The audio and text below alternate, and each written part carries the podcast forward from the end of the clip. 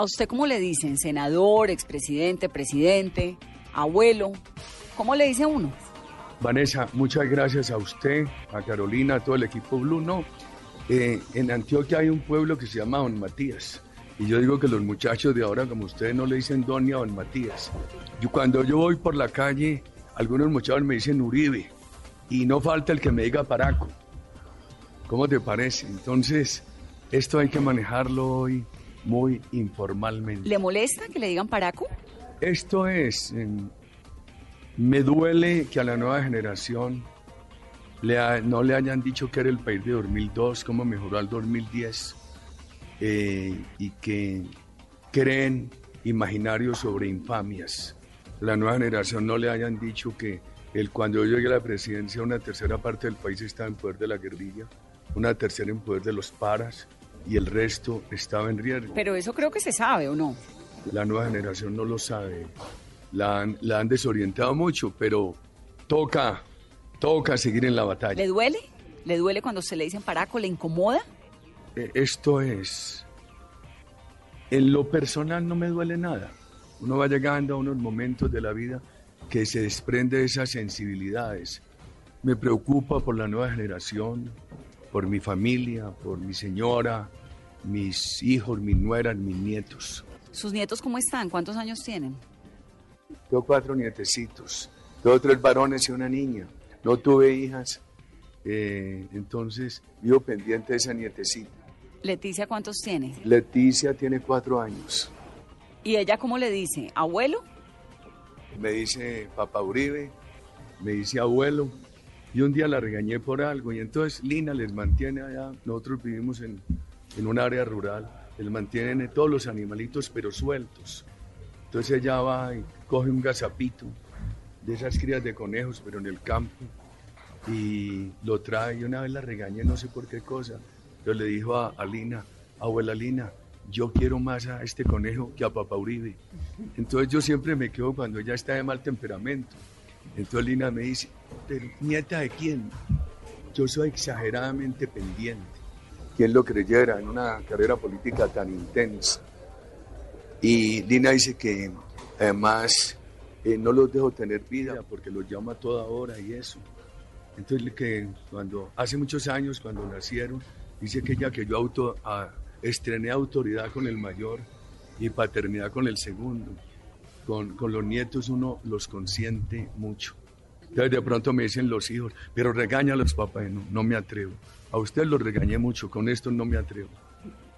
Y ahora que usted me hablaba hace unos momentos, que nos hablaba de las nuevas generaciones, que dice usted que no saben lo que cambió al país. Hoy en día, ¿cómo ve Álvaro Uribe Vélez a ese país de hoy en comparación con el país que usted recibió la primera vez que llegó al poder? Eh, hay dos cosas. Creo que el presidente Duque tuvo un error de no haber hecho un inventario de lo que recibió. No necesitaba romper sus reglas de decencia, no contarle al país exactamente qué recibió en materia de coca, de inseguridad, de endeudamiento, de déficit, de expansión burocrática, de desaliento de la economía. Y decirlo no es malo, además con la decencia que caracteriza al presidente Duque. El país, por ejemplo, no sabe que hoy por conmoción es muy difícil, casi imposible, o imposible extraditar a Santrich. ¿Sabe por qué? Mire lo que no sabe el país para seguir el hilo de la pregunta que veníamos. Porque el gobierno anterior, tanto el presidente Santos como su jefe negociador, juraron y requete juraron que no subirían los acuerdos a la Constitución y los subieron. Entonces, en uno de esos acuerdos dice que está en la Constitución que es la JEP la que tiene que definir la fecha del delito, a ver si es extraditable o no. Y entonces se interpreta que eh, por constitución del 91 la conmoción no puede suspender la constitución. Hubo un momento en la semana pasada, en medio de toda esta cantidad de información que estábamos recibiendo, en el que se hablaba de conmoción interior para la extradición de Jesús Santrich. Dígame una cosa, ¿eso estuvo realmente sobre la mesa? Digamos, ¿eso fue una, una verdadera opción? Los que conocen lo que pasó en La Habana y los textos dicen no se puede. Y yo, por ejemplo, he sido de teorías atrevidas. Yo creo que Una cosa es la garantía de nuestra edición por delitos anteriores, que esa hay que respetarla.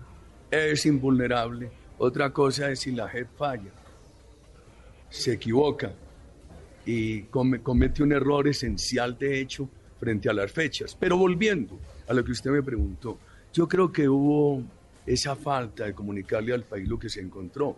Mire este tema. Y sigue existiendo una falta de decirle al país qué se está haciendo. Por ejemplo, ayer aquí nos decía una funcionaria del gobierno que ya van a entregar las primeras 90 mil becas de las 320 mil que ha ofrecido el gobierno, pero no se sabe. Dije, por favor, hay que informarle al país. ¿Cómo veo yo el país hoy? Veo tres elementos a favor, Vanessa, Carolina, estimados televidentes y oyentes. Primero, la decencia, el decoro del presidente y su gobierno.